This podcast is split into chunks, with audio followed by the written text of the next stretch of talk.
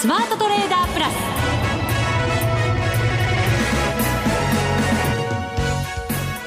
全国のリスナーの皆さんこんにちは。内田まさです。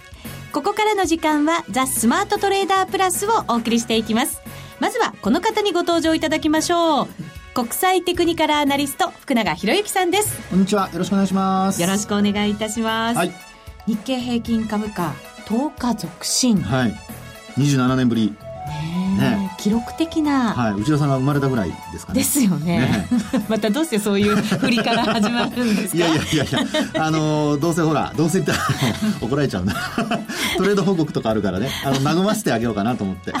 気持ちをね、そうです、そうです。和やかにさせてくださったんですか。はい、全然和やかになってないですけど。大変失礼いたしました。気持ちだけはいただいておきましょう。でもこの方は和やかになってくれたかもしれませんよ。はい、えー、2週連続でスタジオに来てくれました花子ちゃんですよろしくお願いしますよろしくお願いします花子ちゃんは生まれる前のことじゃないですか？27週。27週じゃない。27年ぶりですか？花子ちゃん4か月ぐらいですか？まだ生まれたてになっちゃいます。ねえ。和みました？和みました。和みました。二人ともねよかった。よかった。いやいやいやね、でもすごいですよね。27年ぶりの長期上昇、はい、ということですか、ね、あのちなみにですねその当時が、はい、えー、1988年の2月の10日から、うん、えー、同じ月の27日まで、うん、この時がですね13連投してるんですよ。13連投。はい。その時以来の、うん、まあ、10連投ということなんですね、はい、なのでまああの27年ぶりということなんですけどちなみに日経平均株価の連投記録。はい。これを見るとですね14連投っていうのがあります。それが一番？そうです。これが一番ですね。ですからまああその時はですねなんと1960年です。よ1960年の12月の21日から翌年61年の1月11日までの記録が14連投1位の時は福永さんもまだ生まれてないいやいやいやありがとうございます。ちょっと事実ですよ。事実ですよ。事実ですよ。60年に生まれてたらすごいじゃないですか。だんだん番組聞いていくと年齢が特定されていくかもしれないですね。やめてください。内田さん今僕和ませようとして言ったんですか？ちょっと勘弁してほしいな。いくつなんだ一体？福ちゃんは。逆にカチンときちゃないですね、うん、ちょっとねでですねそ,、はい、その年あの実はこれ何が起こったかっていうことなんですけど1960年代トップの60年。60年。ですね、はい、60年、はい、その年はですねなんと国民所得倍増計画というのを、うん、これあの閣議で決定されたようなんですね、うん、12月に。ですからまあそのあの後なのか先なのかちょっとその辺のあのまあタイムラグがあるかもしれませんけども、えー、その月はですねその1960年の12月連投した月というのはそういうふうなまあ、所得倍増計画を閣議が決定したというですねそういう、まあえー、ものがあったということですね。これはあの、えー、日経新聞社が出しているあの日経平均プロフィールというあのホームページがありまして、まあ、そこからちょっと取ってきたものなんですけどもね。あのですから、まあ、当時はねあのその前1950年代ですけどスターリン暴落というのが53年にあってですね、うん。でその後、まああその当時はまあ戦争とかまだありましたからあの朝鮮特需とかでですね、うん、あの日経平均株価が、まあ、あの上昇、まあ、反転上昇ですね。そういうふうにしてきた中で、まあ、今みたいなこう株価がこう形作られているところでの伝統記録。はい。でも所得倍増するぞっていうその政府の熱い動きが、やっぱり株価を押し上げて、国民もやっぱり頑張っていこうっていう、そういうなんか熱い空気の中で上がっていったイメージってやっぱり想像はできますよね。そうですね。ですから本当にあの復興だとか今まあ言ってますけども、まあ、あるいはこうデフレからの脱却とかですね。えー、当時とひょっとするとね、あのー、似た部分っていうのは若干あるかもしれないですよね。はい、やっぱり政府のそういう力っていうのが日経平均を強く押し上げるためには必要な、まあ、一つの要因であるっていうことは確かなのかもしれません、ね、まあ、そうでしょうね、うん、それとあと、まあ、そういったところで経済がこれから良くなるんだろうっていうその、まあ、期待ですかね、まあ、そのあたりもやはり当時はやっぱあったでしょうし、うん、まあ、実際に1960年代っていうのはねその後日経平均ももちろん上がってったというのもありますし株価もあの上昇したっていうことに加えて景気も良くなっていきましたからね、でただまあその後もう一回あの景気が落ちるのでそこが、あの、あれですけどもね、やっぱりちょっと当然違うところではありますけども、まあこれから日本はね、どうなっていくのかってところには、まあ関係するかもしれないですね。はい。はい後ほどまた詳しく伺っていきたいと思います。はいそれでは番組進めていきましょう。この番組を盛り上げていただくのはリスナーの皆様です。プラスになるトレーダーになるために必要なテクニック、心構えなどを今日も身につけましょう。どうぞ最後まで番組にお付き合いください。この番組はマネックス証券の提供でお送りします。スマートトレーダー計画、よーい、ドンさあ、それでは、ここからは改めて福永さんに足元の相場についてお話を伺っていきましょう。日経平均株価、78円88銭高、2万飛び、551円46銭。トピックス、プラス11.43ポイント、1672.76ポイントです。出来高が31億株超えました。また売買代金も3兆円超えていますので、かなり商いも膨らんだことになります。代金は1ヶ月ぶりぐらいの水準ですかね。そうですね。はいまあ、売買高に関して言うと、3月の S q 以来ですかね。あの、30億株超えたっていうのがですね。まあ、ですから今日は本当にあの、まあ、あー株価的には、やっぱり円安を交換してっていう話だとは思うんですけども、えー朝方ね、あの、昨日の夜の段階で、あの、アメニューヨークの方で124円をつけて、で、東京マーケットでも124円つけてですね、えーこちらの方も2007年6月の、あの、124円14銭とか16銭とか、まあ、あの、これは、あの、出してるレートによってね、あの、会社さんによって違いますけども、まあ、そこの高値も抜いてきたということで、えーこちらの方ももう2007年以来のね、円安水準ということになって、まあ、今日は本当に記録的な、為替も株も、まあ、記録的な一日になったってところですよね。とそうですね。はまあ、ここまで上げてきて、ええここからの動きをやっぱり考えていかなきゃいけないわけですけれども、ね当然のようにこれ、足元、短期間で見ても過熱感っていうものが、ここまで来ると出てくる水準うんですか？そうですね。あの、どう、どれを取って加熱感っていうふうに考えるかなんですけど、まあ、先ほどもね、あの、冒頭にお話ししましたように、あの、連投っていうことで言うと、過去最高でも14連投しかないんですよ。うんっていうことは、どっかでやっぱり一回、まあ、値下がりすると。ただ、あの、一回値下がりしたからといって、あの、トレンドが下向きになるかどうかは、ちょっとまたこれ別の話なので、はいあのまあ、考え方としては、やっぱりちょっと一回押す場面があるんじゃないかっていうところですかね。で、あと、まあ、先週もちょっとお話ししましたけど、やっぱり月末にかけてだとか、月初っていうのが、あのちょっとポイントですよってお話をしたかと思うんですが、はいあの、株に関して言うとですね、えー例えば月末月初がポイントになってくるのは、実はこの先ほどの連投記録ともちょっと関係するんですけど、あの、サイコロジカルラインのお話を、あの、先週しましたかね。あの、まあ、過去12日間の中での高安っていう話で、で、あの、これ、サイコロジカルラインってやっぱり今お話したように、統計上から実は作られていてですね、昔の営業日数があの6日だから、あの2週間ってみんな勝手につけてるんじゃないかと思ってるかもしれないんですけど、はい。実はそうじゃなくて、あの、最高14連投というのは日経平均株が1回しかないんですよ。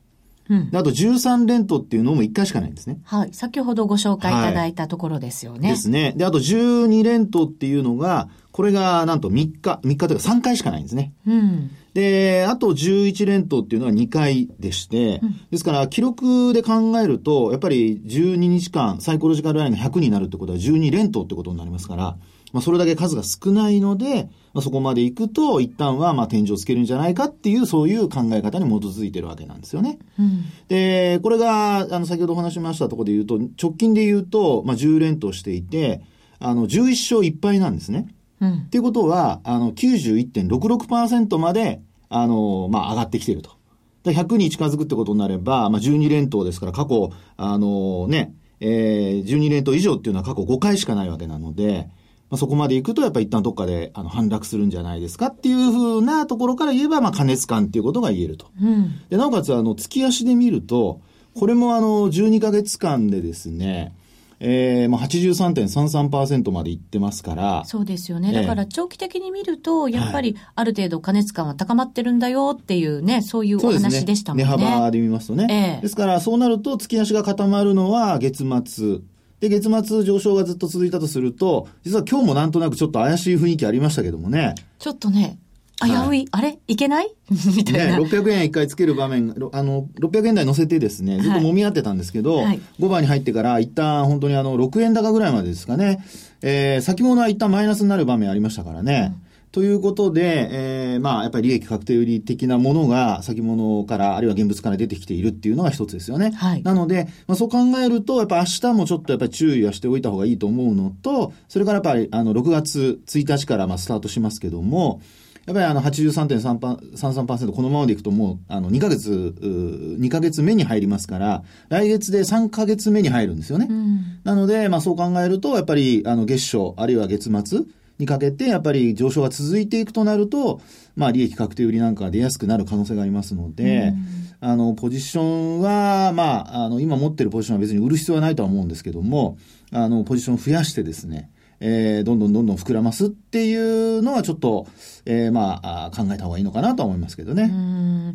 まあそうは言いながらも、こはいこまで本当に上がってきちゃうと、えまさか、押し目も作らず、まだまだ上に行っちゃうんじゃないかとか、なんかいろんなことを考えてしまってえ、はい。なんか、すぐに買いたくなったりとかする方々もいると思うんですよね。ええここまで買えてなかったから、もうちょもうカットがないと、はいとか、で、また買えないよっていう人もいるし、いますね。ねえ、難しいですよね、やっぱりね。そうですね。ただ、あのやっぱりマーケットの中身見るとですね、指数は確かに連投してるんですけど、ええ今日もですね、値上がり値下がりの数を見ると、値上がり銘柄が47%ですね。そうですね、約48%、901銘柄上がりました。そして値下がりが44%。はい。841銘柄ですから、まあ、拮抗まではいかないんですけど、結構近い数字ですよね。そねんなにね、差がない。えーですから、あの、指数は上がっているので、まあ、例えば ETF だとか、あるいは ETF 型の、その、まあ、あー投信だとか、うん持ってらっしゃる方は、非常にこう、お潤ってらっしゃると思いますし、あとは、まあ、今のように円安うがこう、おまあ、進んでいくと、はい。輸出関連株とかですね、今日もあの自動車関連のあの愛信正規なんかも高値取ったりしてましたけども、まあ、ああいった銘柄を持ってらっしゃる方はもう、あの、ウハウハ状態っていうところだと思うんですが、うん。ですからそう考えると、やっぱり選別をしっかりしてないと、あの、儲かってない人も中にはやっぱりいるのかなっていう感じはしますけどうね。ん。今、為替の話も出ましたが、為替もかなりドル円が上げてきて、えー124円30銭台と、これが2002年12月以来。そうですね。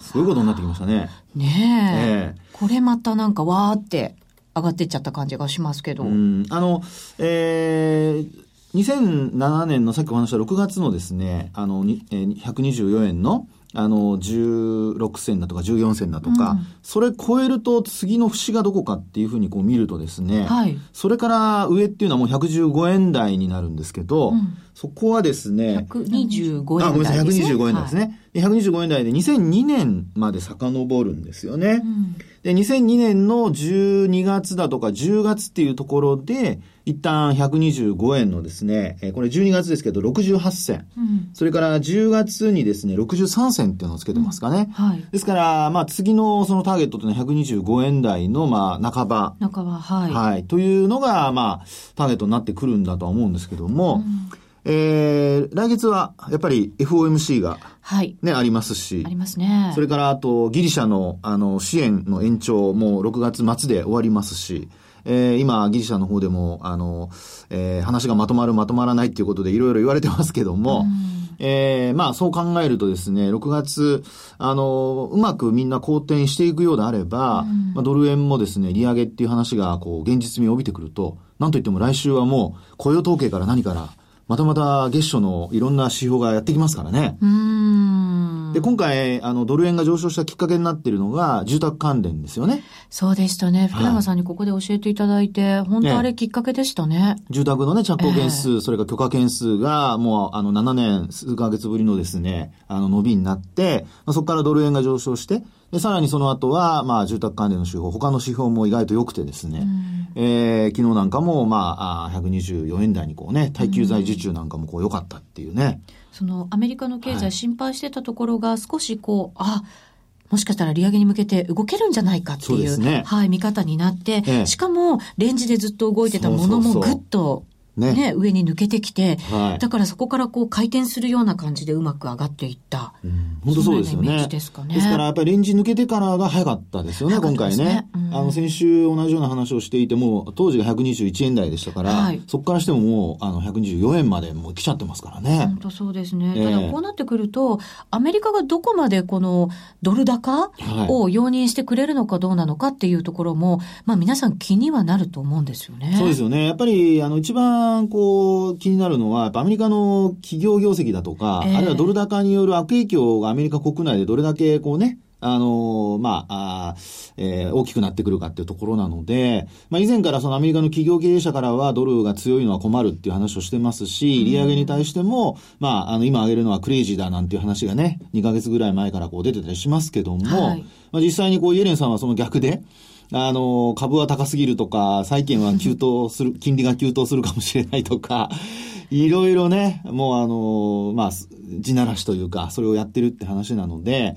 えー、来月の FOMC までに、ひょっとするとね、あの、経済指標が良ければ、125円っていうのも、まあ、見えてくる可能性ありますよね。うん次の節目が125円のミドルぐらいですから、そうですねはいそのあたりまではちょっと考えておかなきゃいけないかもしれない。うんですね。ですから、ショートしてる人は、ええまあちょっと苦しい時間が 続いちゃうっていうことでしょうね、これね。ねえでロング今、うーんね、大丈夫ですようめき声じゃないですよね。持ってないですよ もう、怖いですね。知らないところでポジションを持ってたりなんかするとね。もうリアルポジションは私なんか知りましんからね、どうなってるか。えー相談乗ってくれないんですか？乗れません？ビジネスライクですね。本当ね。いやいや、あの、リスナーの皆さんのね、話はね、聞いてもいいんですけどね。もう自己責任ですから。はい一旦125円ミドルぐらいをこう考えておきながら、まあ、株も警戒感はありながらも、やっぱり上方向で見ておかなきゃいけないとそううですねなん。ですね。そうするとね、やっぱ IT バブルの時の2万トンで833円。はいこれが、まあお、あの、ザラバーベースの高値ですからね。それをやっぱり上回ってくる可能性も、もう、あの、今高まってるってことじゃないですかね。うんは FOMC、でも6月は動かないんじゃないかっていう見方が大方というかほとんどがそうだと思うんですけど、そうですね動かなかった場合っていうのはまた動き変わるんですかね？どうなんでしょうか、うん、次のね、FOMC が7月と、それからあと9月ですからね。はい。で、まあ、あー経済指標次第だっていうふうにイエレンさん言ってますし、あとそれから、この間フィッシャー副議長ですかね？あの、講演のとこでも何かそういう話をしてたみたいですから、時期にこだわるのは、あの、ナンセンスみたいなこと言ってましたんでね。ですから、そう考えると、やっぱり、あの、経済指標が良ければ、まあ、黒田さんの話を借りるわけじゃないですが、躊躇なくという。躊躇なく。ね、言葉を借りるわけじゃないですけど、そういうふうなことがですね、出てくる可能性ありますからね。はい。あんまりこうドル円とかやっぱりショートしづらくなるっていうのはあるんじゃないですかね。それよりもやっぱり実際に利上げした後じゃないですかね。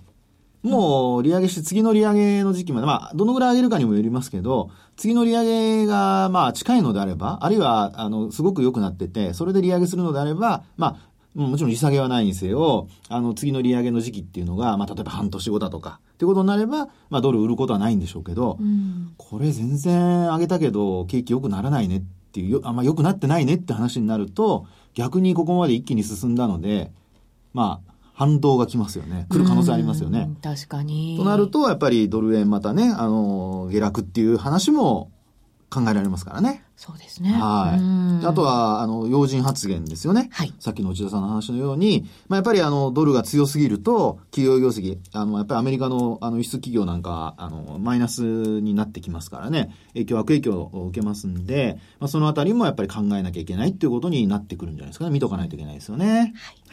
以上、スマートトレーダー計画、用意ドンでした。みんなで参加、今週のミッション。さて、ここからはみんなで参加、今週のミッションです。ハイパートレーダーを目指せ、デモダービーと題いたしまし、題、題しまして。はい。はい。トレーダブルのデモ講座を使って損益を競うデモダービー。先週土曜日23日に無事無事かな終了いたしました。終了しましたお疲れ様でした。お疲れ様でした。ご参加いただいた皆様も本当にありがとうございました。ありがとうございましたいかがでしたかね？皆さんは皆ね。さんはいかがだったでしょうかすっね。ごい全般的な大きな話から入っておりますが。まあ、ちょっとね、和みすぎましたか。残念なのが、ダービー終わってから動き出したじゃないですか。花ちゃんのポジションはそね。ドル円のロングで最後。攻めてましたから、ええ。ここまであったら結構戻ったんじゃないポジション。そうなんです。先週持ったドル円が121円13だったので、うん。もうだから3持っていれば円以上上がったってことになります。ですね。たらればですたが、らればいい。だ。まあ僕は突っ込む前に言ってくれてよかった。私もね、いつ突っ込もうかな。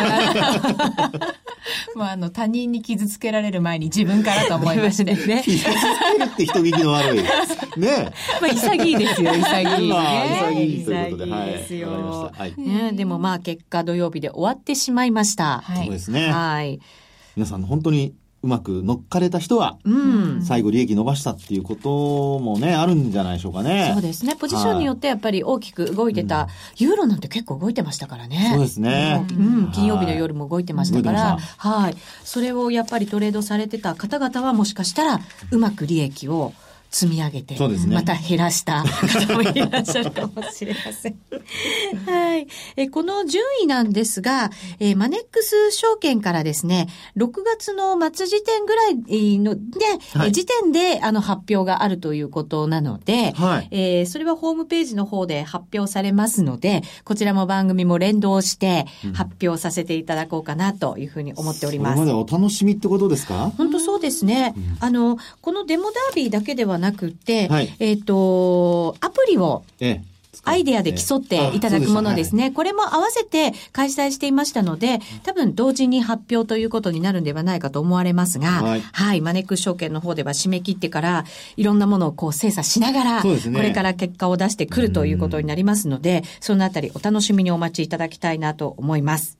えートレーダブルの未来を作り上げよう目指せハイパーアプリクリエイターということで、えー賞金がですね、最優秀賞1名様に30万円、松本大木賞1名様に10万円、特別賞が2名様に5万円ずつプレゼントされるというものでございます。はいえーこちらもですね、23日土曜日午前6時に締め切りましたので、はいえー後ほどですね、またこちらも合わせて発表ができると思います。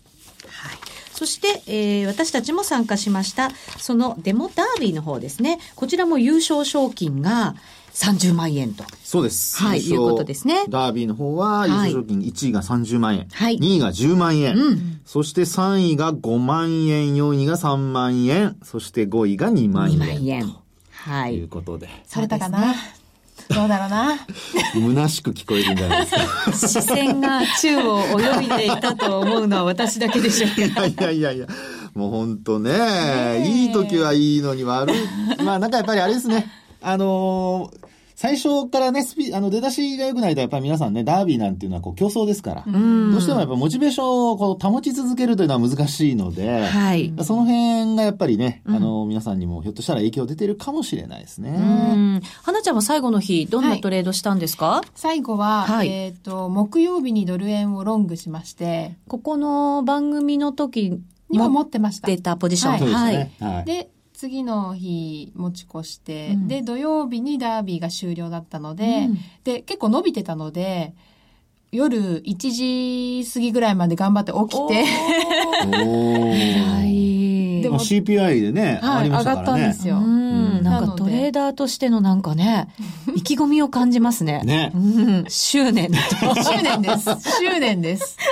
せめて、せめて少しでもうん取り返したいという。そうね。ポジションがね、大きければね、あの、上位に食い込めたのかもしれませんけどね。まあ、取り返すっていうところがね。はいあの、まあでも、最後頑張りましたね。そうですね。最後なんとか、はい、ビビたるプラスですが。いやいや。でも2回落馬しちゃったので、それが痛かったです。やっぱりトレードってこう、なるべく落馬しないように、頑張って馬にしがみつく。そう。うん、しがみつくっていうか、あの、うまく降りなきゃダメだってことじゃないですか？しがみつくのは良くないんじゃないでうすか、ね。まく乗馬のように、はいタンタンタンとね、こうね、うんリズムよく走っていければ、それが一番いいわけですよね。そうですね。で、うん疲れたら休憩するっていうね。うんあんまりしがみついててずっと乗り続けてると 良くないと思いますけどね。イメージがなんか裸馬にこう、すごい、そうそうそうしがみついてるなんか、馬の蔵もないところになんか無理やり首にすがりついてるみたいな、そんな感じですよね。振り落とされました。私も完全に振り落とされそう、てち、ゃんとね、ええ乗るときには準備してから乗りましょうね。ねもうロデオみたいな。暴れるまで。それはかなりの痛手だったと。まあ、馬を見る目もね、やっぱり養わないといけませんね。確かにそうですよね。今ってやっぱりでも通貨動き始めましたから、はい動いてる通貨ペアにしっかり乗っていくっていうことも大事なんだと思うんですけどね。そうですね。うんですけども、やっぱりあの、先ほどもお話しましたように、やっぱりその次のターゲットがもう見えてるとこなので、まあ、ここからその乗るにしても、はいやっぱりちょっとこうね、あの、ポジションはあ控えめにするであるとか、うんやっぱりいろいろその、お次のことも考えながらトレードしていかないといけませんよね。はい。また、次のダービー頑張ろうと思います。思います。思います。頑張ろう えー詳細結果につきましては、6月下旬にマネックス証券のホームページにも掲載される予定です。番組でもご報告をさせていただきます。以上、今週のミッションでした。これまでこんな FX はなかった。ついにマネックス証券から革新的な FX 取引プラットフォームトレーダブルがリリースされました。トレーダブルはデンマーク初の全く新しい FX。使いやすい操作性はもちろんのこと、豊富に用意されているアプリをトレーダブルにダウンロードすることで、お客様の思い通りのツールやサービスを使用できます。世界中の開発者が提供するアプリを使って、自由自在にお客様の取引スタイルを実現。最低取引単位は1000通貨単位だから、少額でもお取引が可能です。リスクが心配な初心者の方でも始めやすい。また、米ドル円やユーロ円などの主要通貨から、高金利通貨の5ドル円や南アフリカランドまで、豊富な13種類の通貨ペアを取り扱っています。口座開設のお申し込みは、パソコンやスマートフォンからマネックス証券で検索。まずはトレーダブルの使い勝手を堪能してみてください。今すぐお申し込みを。トレーダブルのお取引に際しては、証券総合取引口座とトレーダブル口座の開設が必要です。FX 取引では元本損失、元本超過損が生じる恐れがあります。お取引の前には、当社ウェブサイトに記載の契約締結前交付書面などを必ずお読みください。マネックス証券株式会社金融商品取引業者関東財務局長金賞第165号。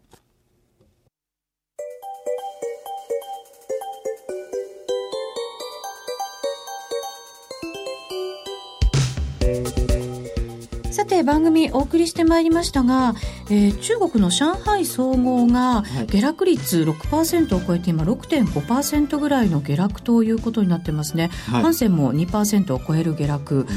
ちょっとやっぱりこの辺の動き気になりますよね。そうですね、まあ、信用取引の強化とかね、なんかそんな話が出てたりしてましたから、はい。まあ、規制っていうのはやっぱりマーケット嫌いますからね。急激にやっぱり引き締めに持ってってしまうとやっぱりねその冷え方がはい。かなりきつくなりますよね、そうですね。ですから、やっぱりあの、まあ、あ金融緩和と、それから引き締めと、今、なんとなくこう、バランスを取ろうとはしてるんでしょうけど、はい。マーケットがどちらかに触れてしまうと、あまあバランスが崩れてしまうことになるので、ええ。まあちょっと上海なんかは明日戻せるかどうかっていうのはすごくポイントになるかもしれないですうね。ん。この辺りがどう世界の株価に影響してくるかっていうところねにな、りますね。ヨーロッパだとかニューヨークにね、影響するかどうかちょっと今晩見といた方がいいかもしれないですね。はい。皆さんもご注意くださいさあここまでのお相手は福永博之と、花子と。そして内田まさみでお送りいたしましたそれでは皆さんまた来週また来週この番組はマネックス証券の提供でお送りしました。